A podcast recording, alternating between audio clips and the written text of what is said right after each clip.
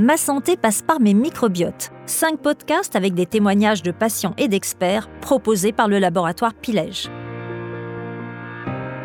Bonjour à tous, je suis ravie de vous accueillir dans ce podcast enregistré dans le cadre de la campagne nationale d'information Ma santé passe par mes microbiotes elle est organisée par le laboratoire Pilège, pionnier dans le domaine des microbiotes et des probiotiques depuis près de 30 ans.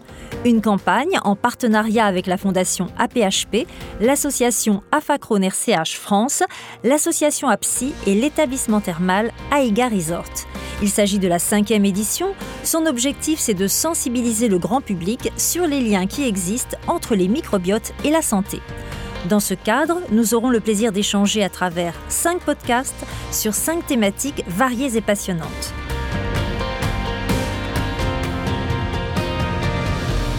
Le podcast d'aujourd'hui est consacré aux liens qui unissent le microbiote et les MICI, les maladies inflammatoires chroniques de l'intestin. Son titre, Microbiote et MICI, une relation inflammée. J'ai le plaisir d'accueillir sur le plateau de ce podcast le professeur Mathieu Allais, chef du service de gastroentérologie de l'hôpital Saint-Louis à Paris, et M. Bastien Corsa, patient, bénévole dans l'association AFA Crohn RCH, mais aussi délégué pour Paris et pour l'Europe et administrateur de cette association qui soutient depuis ses débuts la campagne Ma santé passe par mes microbiotes. Bonjour, merci beaucoup d'avoir accepté cette invitation. Bastien, je vais m'adresser à vous tout d'abord. Depuis combien de temps souffrez-vous de la maladie de Crohn? Bonjour. Alors, ce qui me concerne, euh, j'ai de la maladie de Crohn depuis un peu plus de 20 ans euh, maintenant.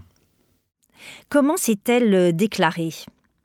Alors au début, j'avais plusieurs symptômes. les plus importants étaient des diarrhées assez fréquentes et, assez aiguës, et de la fièvre également. Je me souviens, ça s'est déclenché pendant des vacances d'été. et très rapidement, des douleurs abdominales ont aussi accompagné ces premiers symptômes. Des difficultés peut-être à s'alimenter avec euh, les débuts de cette maladie?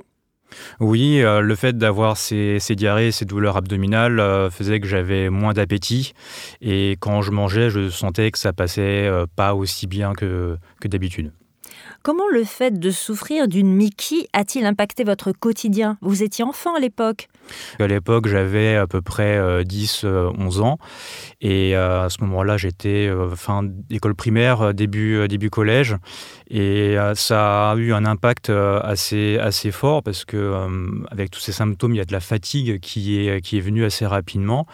Et du coup, j'avais beaucoup moins d'énergie, beaucoup moins d'entrain pour jouer avec mes camarades, par exemple.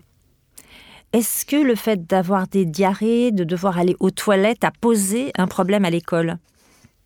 Alors, ça a posé quelques difficultés, effectivement, euh, pour pouvoir euh, sortir de classe pour aller aux toilettes quand j'en avais besoin. Euh, après, par rapport aux résultats scolaires, j'ai la chance d'avoir eu des facilités pour, tout ce qui était études. Du coup, ça n'a pas eu d'impact, en tout cas, sur ça. Professeur Allais, euh, qu'est-ce qu'une Mickey au juste? Pouvez-vous nous décrire euh, cette maladie de Crohn et la rectocolite hémorragique? Oui, donc euh, Mickey, l'acronyme c'est comme vous venez de le dire, maladie inflammatoire chronique de l'intestin. Il y a deux entités, maladie de Crohn, rectocolite. Elles ont en commun une, des caractéristiques qui sont une inflammation, deux segments du tube digestif. La rectocolite hémorragique est une maladie qui est limitée au rectum et au côlon. Dans le cas de la maladie de Crohn, il peut y avoir l'atteinte également du rectum et du côlon, mais il y a aussi la possibilité d'avoir une atteinte de l'intestin grêle ou de l'anus. Et ce qui est important, c'est que cette topographie des lésions va conditionner, va être en lien avec les manifestations cliniques et aussi avec les risques évolutifs de la maladie. Bastien a donc évoqué un certain nombre de symptômes. Est-ce qu'il y en a d'autres pour ces deux maladies? Oui, alors dans le cas de la rectocolite hémorragique, les symptômes digestifs sont surtout des émissions de sang, souvent de la diarrhée quand l'inflammation est plus étendue, lorsqu'elle va au-delà du rectum. Et puis un symptôme important qui est euh, l'urgence, le besoin de façon d'aller à la selle de façon urgente, qui a un, impact fort sur la qualité de vie au quotidien. Dans le cas de la maladie de Crohn, il y a également les deux symptômes prédominants sont diarrhée et douleur abdominale. Et encore une fois, ces symptômes vont dépendre de la localisation de la maladie. Il y a des patients qui n'ont pas de diarrhée, hein, qui ont des douleurs abdominales, et particulièrement dans les, dans les atteintes de l'intestin grêle, par exemple. Et à côté de ces symptômes digestifs, donc diarrhée, douleur abdominale, émission de sang éventuellement, il y a les symptômes généraux, donc la fatigue dont Bastien a parlé, et puis parfois des manifestations extra-intestinales, c'est-à-dire que cette inflammation qui est localisée à l'intestin va s'externaliser vers d'autres organes, en particulier les atteintes articulaires qui sont assez fréquentes, les atteintes cutanées, des atteintes oculaires, il y a une assez grande variété.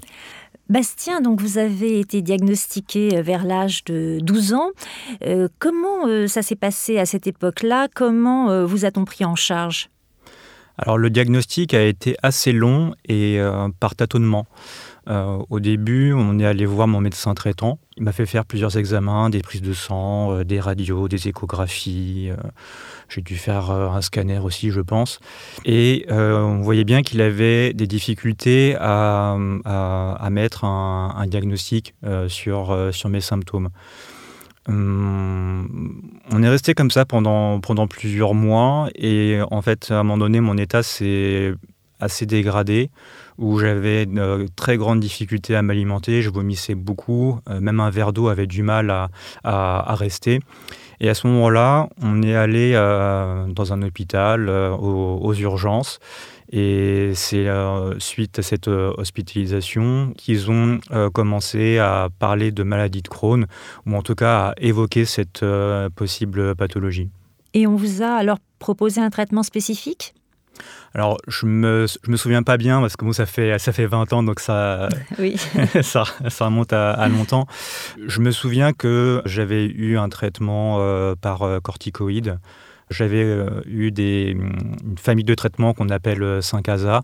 C'était le premier traitement que j'ai eu avec les corticoïdes pour, pour traiter mes symptômes. Professeur, allez juste une précision sur les 5-ASA les 5-ASA, c'est les 5 aminosalicylés. C'est des médicaments qui sont anti-inflammatoires, différents des, des, salicylés, hein, des anti-inflammatoires non stéroïdiens, qui sont même contre-indiqués, dans les, déconseillés dans les maladies inflammatoires intestinales. Et donc, ce sont des médicaments qui sont particulièrement efficaces dans la rectocolite hémorragique. Euh, professeur Allais, quelles sont les causes des MICI Est-ce qu'on les a identifiées? Alors, on sait que c'est des maladies qui sont génétiques. Cependant, 90% des patients sont le seul cas de leur famille. Mais 10% des patients ont d'autres cas dans leur famille. Et on a identifié dans les maladies inflammatoires intestinales plus de 200 gènes de susceptibilité. Donc il y a clairement un lien entre la génétique et le développement d'une maladie inflammatoire intestinale. Mais ce n'est pas suffisant. Donc ces anomalies génétiques, ces, ces, caractéristiques génétiques peuvent être présentes dans la population générale, ne suffisent pas pour qu'une maladie inflammatoire se développe. Et c'est là où il y a des facteurs environnementaux qui sont très importants. Alors lesquels? Alors on voit que c'est des maladies dont l'incidence a très fortement augmenté au cours des 50 dernières années. Euh, et cette augmentation de l'incidence ne peut pas être expliquée par la génétique. Elle est forcément expliquée par des facteurs environnementaux. On ne les a pas bien caractérisés. On pense que c'est lié à notre vie euh, au développement. Euh, les régions du monde qui étaient les plus affectées initialement étaient l'Amérique du Nord, l'Europe du Nord. Et puis, on voit aujourd'hui que c'est un phénomène qui se globalise dans notre, dans notre société, dans notre pays. On a atteint peut-être un, plateau en termes d'incidence. Enfin, l'incidence n'augmente peu, mais on voit que la maladie survient de plus en plus jeune. Et donc ça souligne encore une fois des facteurs environnementaux dont on pourra, peut-être reparler, qui sont très en lien avec le microbiote probablement. Est-ce que l'alimentation, le, régime alimentaire, qui a quand même beaucoup changé euh, ces dernières décennies, est en cause? Absolument, mais c'est très complexe, hein, parce que notre régime alimentaire a changé dans, plein d'aspects. Euh, il y a eu par exemple un de mes collègues qui, avait, qui était sur la théorie du frigidaire, hein, qui montre que quand on consomme des aliments réfrigérés, ils n'ont pas la même composition bactérienne que des, aliments gardés à température ambiante. C'est un des exemples. Euh, ce qu'on sait aussi, c'est qu'on a une alimentation qui s'est transformée, on a ajouté des produits, des émulsifiants, des conservateurs, des antibiotiques parfois. Euh, Tout ça peut ajouter de l'inflammation à l'organisme et donc à l'intestin? Alors oui, on l'a démontré dans certains modèles. Par exemple, si on prend les émulsifiants, il y a, des travaux qui ont été effectués qui montrent que les, les émulsifiants peuvent affecter le mucus, qui est une petite couche qui est produite par notre intestin pour le protéger. Et ces produits qui sont présents dans, l'alimentation un peu transformée peuvent affecter cette couche de mucus et ça peut favoriser l'inflammation. La pollution, par exemple, elle joue un rôle? Possiblement, y compris alors, la pollution euh, dans notre alimentation, mais peut-être également la pollution aérienne, la pollution des sols. Hein. Il, y a des... Il y a le tabac qui joue un rôle clé dans la maladie de Crohn. Et donc ça, ça, ça montre un peu que cette pollution de l'air peut avoir un effet. Donc ça multiplie le risque Ça augmente le risque. Parmi les patients qui ont une maladie de Crohn, il y a plus de fumeurs que dans la population générale. pour une population appariée. Donc ça montre qu'une partie des patients qui ont développé une maladie de Crohn et qui fument l'ont développé à cause du tabac. Mais beaucoup de patients, et c'était le cas de Bastien quand il avait 10 ans, j'imagine, développent une maladie de Crohn sans fumer. Hein. Donc c'est encore une fois, ça montre la complexité, les interactions entre la génétique et l'environnement. Et on est devant un champ d'investigation d'une complexité euh, très importante. En France, environ 250 000 personnes souffrent de la maladie de Crohn et de rectocolite hémorragique. Dans le monde, on parle de 10 millions de cas. Qu'en est-il des traitements et des recherches euh, médicales sur ce sujet? Alors, on a fait beaucoup de progrès, mais on ne sait pas guérir la maladie. Guérir, ça veut dire donner un traitement et régler le problème de façon définitive. On a fait beaucoup de progrès dans le contrôle de l'inflammation chez la majorité des patients. Il y a des patients qui sont par contre en situation d'échec thérapeutique, ça peut arriver, mais le nombre de traitements, et on a fait des gros progrès, on a maintenant des biothérapies qui viennent compléter notre, notre arsenal thérapeutique. Alors on commence par quoi en général pour traiter euh, une Mickey Ça dépend de la, de la gravité, enfin de la, de la présentation clinique, de son caractère aigu, par exemple, on ne va pas soigner une maladie de Crohn chez un enfant de 10 ans comme chez un adulte de, 50 ans. On évite beaucoup les corticoïdes chez les enfants parce qu'ils ont un impact sur la croissance, par exemple. Il y a des patients pour lesquels on a des éléments qui laissent présager une évolution assez sévère et donc d'emblée on va proposer les traitements les plus puissants et d'autres chez lesquels on peut se permettre une escalade parce que l'évolution n'est pas, pas très sévère. Donc ce qui a changé un petit peu la donne depuis 20 ans, ce sont euh, les biothérapies? Voilà, plus de traitements ciblés. Donc ça, ça euh, fonctionne comment les biothérapies? Alors, la première biothérapie qu'on a utilisée, c'est les anticorps anti-TNF-alpha. Le TNF-alpha, c'est une protéine de l'inflammation hein, qui permet aux cellules de l'inflammation de communiquer entre elles. Donc ça entraîne une cascade d'événements inflammatoires. On a développé des anticorps capables de neutraliser ce TNF qui s'injectent par voie intraveineuse ou sous-cutanée et qui ont une bonne efficacité. Et depuis l'avènement de ces anti-TNF il y a une vingtaine d'années, on a travaillé sur beaucoup d'autres cibles avec d'autres cytokines. Hein, le TNF est une cytokine. D'autres mécanismes d'action ont été ciblés. Et on a gagné en efficacité et aussi en sécurité. C'est un point assez essentiel. C'est qu'aucun de ces traitements n'a aucun risque.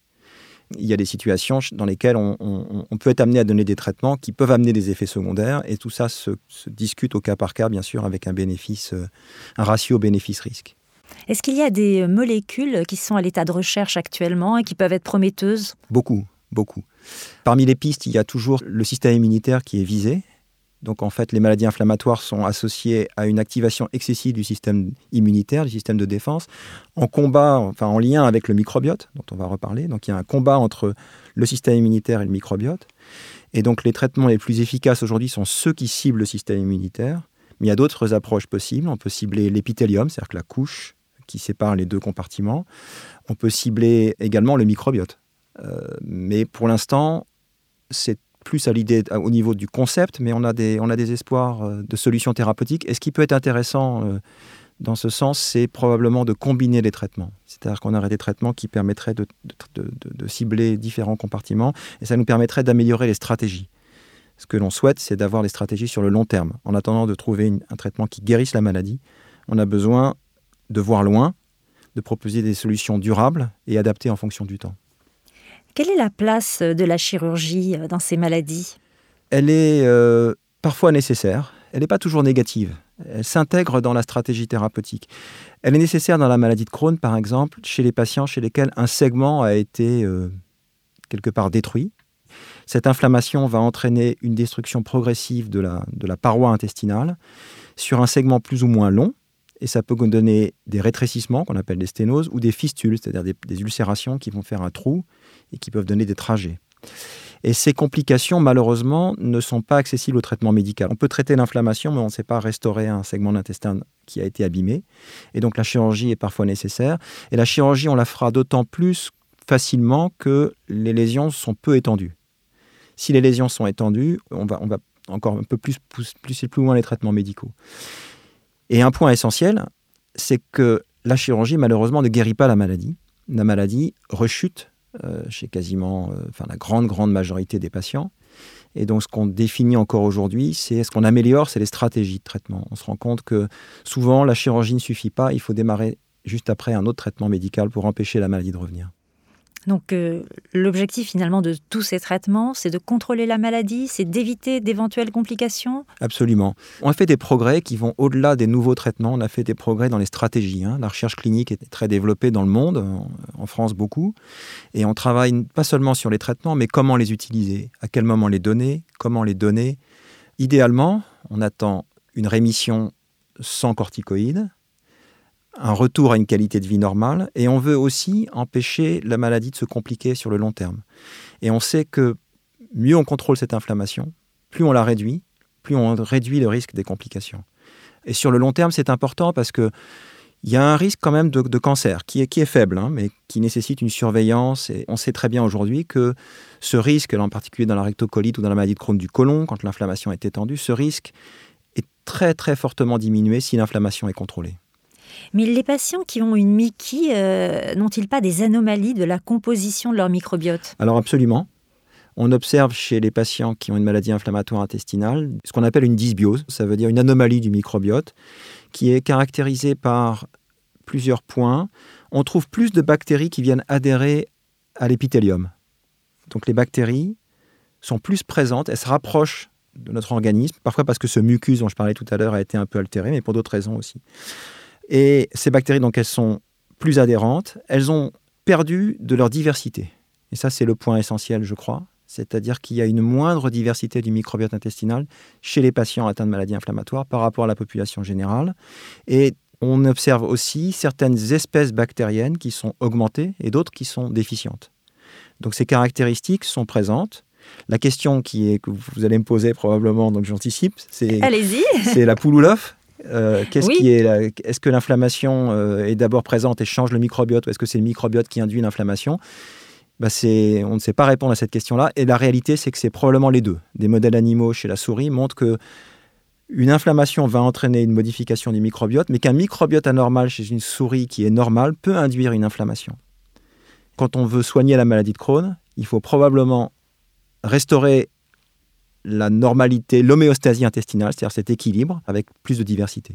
Alors justement, est-ce qu'on peut manipuler le microbiote pour mieux contrôler la maladie? Il y a des, aspects dont on parle beaucoup, comme la greffe fécale, hein, la transplantation de microbiote, qui est une piste très intéressante, qui donne des résultats euh, positifs dans plusieurs études dans la rectocolite hémorragique. Alors déjà, peut-être expliquer comment on fait? Alors le principe, c'est de transplanter des matières fécales d'un sujet normal vers un patient atteint de maladie inflammatoire, en particulier au niveau du côlon, et ça se fait, ça peut se faire la première fois au cours d'une coloscopie. On va délivrer ce microbiote et ensuite sous la forme de lavement. On se rend compte qu'on peut parfois pouler, c'est-à-dire euh, prendre les selles de plusieurs sujets sains, ça a probablement plus d'efficacité. À côté de la transplantation fécale, il y a des pistes qui peuvent être cibler certaines bactéries pathogènes ou apporter des bactéries anti-inflammatoires. Donc, c'est le principe de probiotiques, des prébiotiques. Les probiotiques, c'est des bactéries elles-mêmes qui sont plutôt bonnes pour la santé. Et les prébiotiques? Et les prébiotiques, c'est ce qui va, c'est apporter des nutriments qui vont favoriser le développement de ces probiotiques. Mais pour moi, ce qui est l'élément déterminant, c'est très évident, c'est l'alimentation. L'alimentation est déterminante puisque c'est l'alimentation qui, c'est ce qu'on ingère qui va aller nourrir notre microbiote. Alors que faut-il manger? Eh bien, il faut bien manger. Il faut manger des choses bonnes. Et on se rend compte qu'il faut favoriser une alimentation végétale. Et moi, j'aime bien plaider pour une alimentation euh, qui suit les saisons locales et éviter une alimentation transformée. C'est le point essentiel. Il y a un message, c'est il faut cuisiner. C'est bien de cuisiner, c'est plutôt bon pour la, qualité de vie.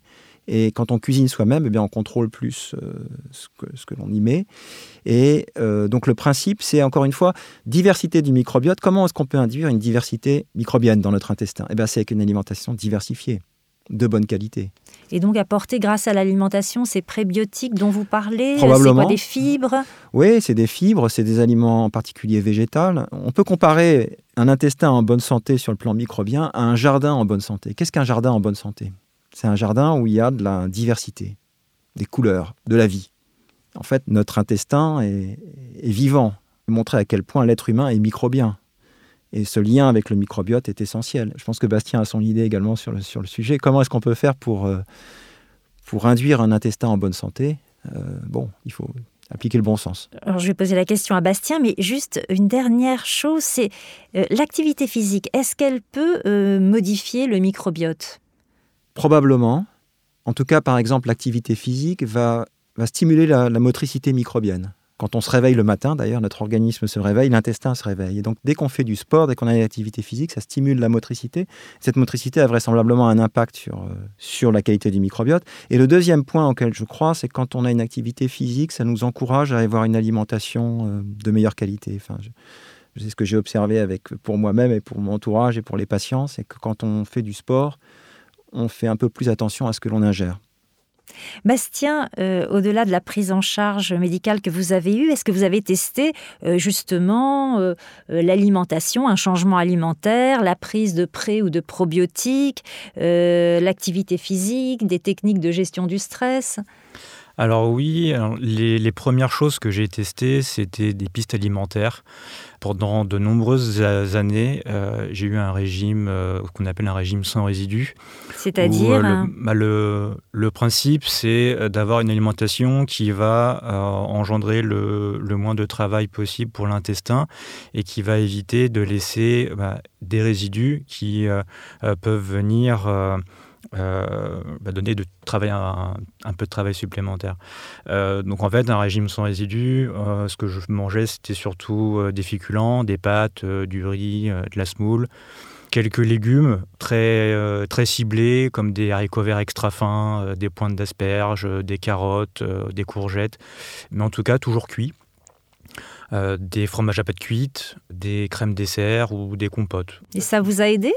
Alors oui, ça m'a aidé. En tout cas, euh, j'avais l'impression que ça m'aidait à, contrôler un peu plus la maladie.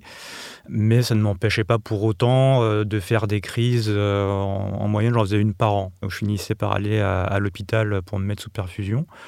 Euh, j'ai dû manger avec cette alimentation pendant euh, peut-être 10 euh, ans, quelque chose comme ça. Et aujourd'hui, vous mangez de façon un peu plus variée? Tout à fait. En fait, au, gré de mes, de mes propres recherches, explorations, etc., je me suis intéressé à, un régime particulier, pardon, qui s'appelle le régime paléo, où en fait euh, l'idée c'est de se rapprocher de l'alimentation qu'avaient nos, ancêtres chasseurs-cueilleurs.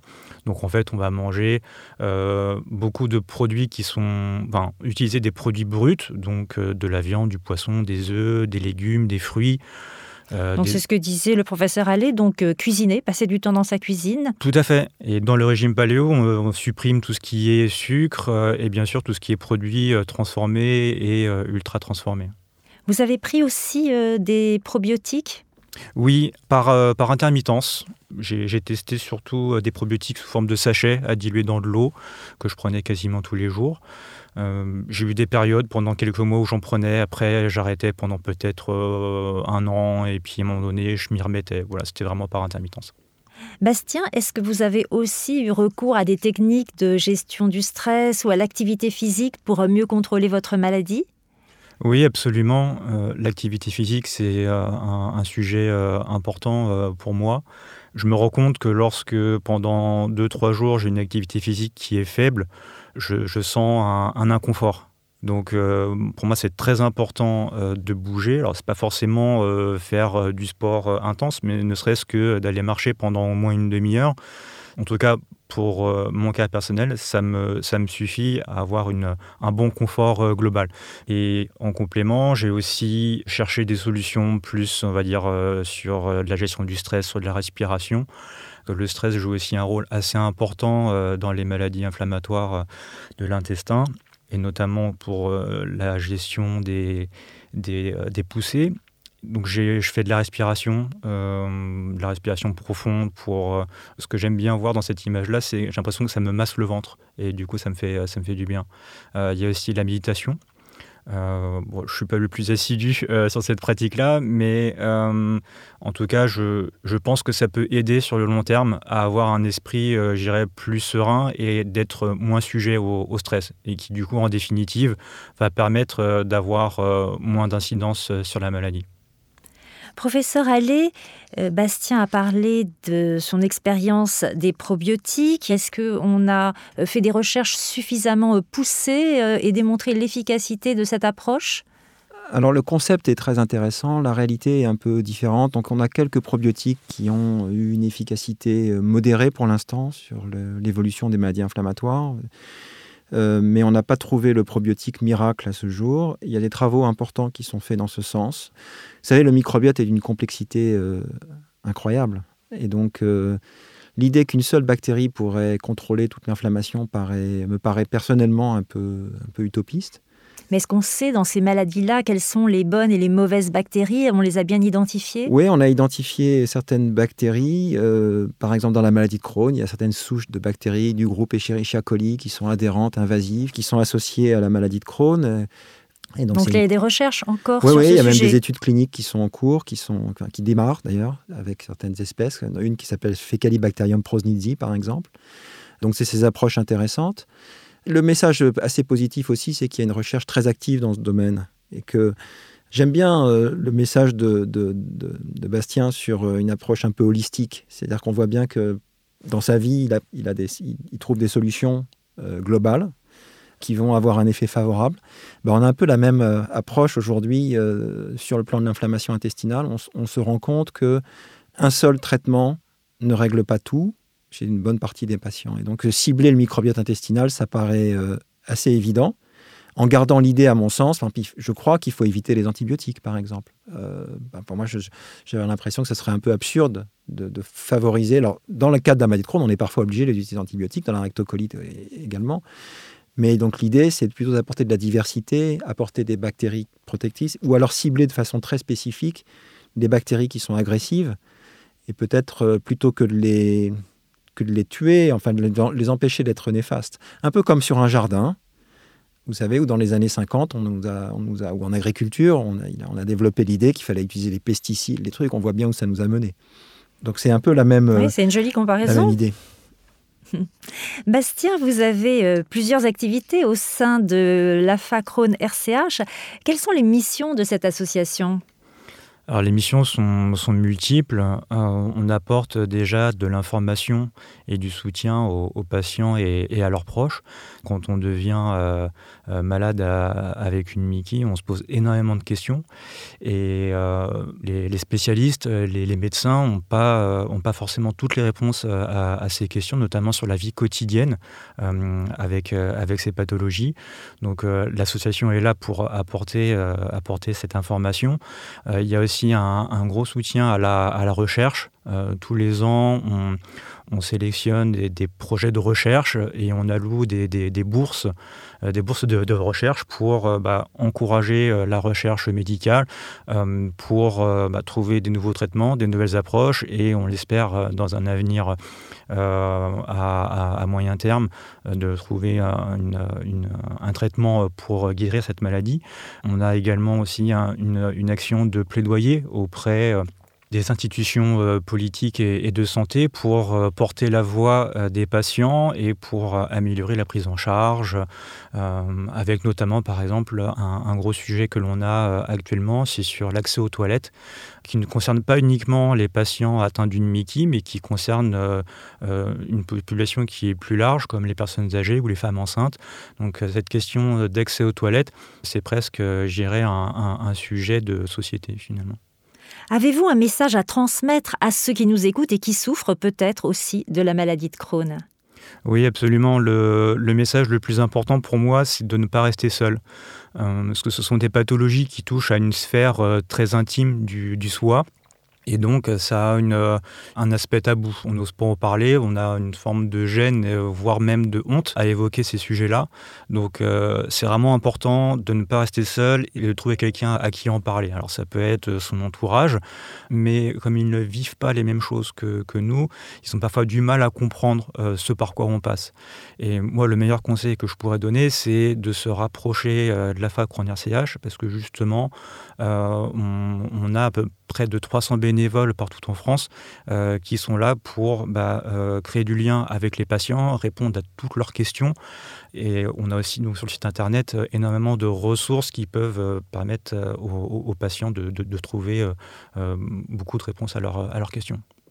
Merci Bastien, merci professeur Allais, merci à vous de nous avoir suivis. Vous pouvez retrouver tous les podcasts ainsi que toutes les informations concernant la campagne sur www.masanté-passe-par-mes-microbiotes.fr. Et si vous souhaitez soutenir les partenaires de la campagne, la Fondation APHP qui fait avancer la recherche sur les maladies ou les associations qui soutiennent les patients dans leur quotidien, toutes leurs coordonnées figurent sur le site de la campagne dans la rubrique partenaires et c'est donc, je le répète, sur www.masantépasse-par-mes-microbiotes.fr.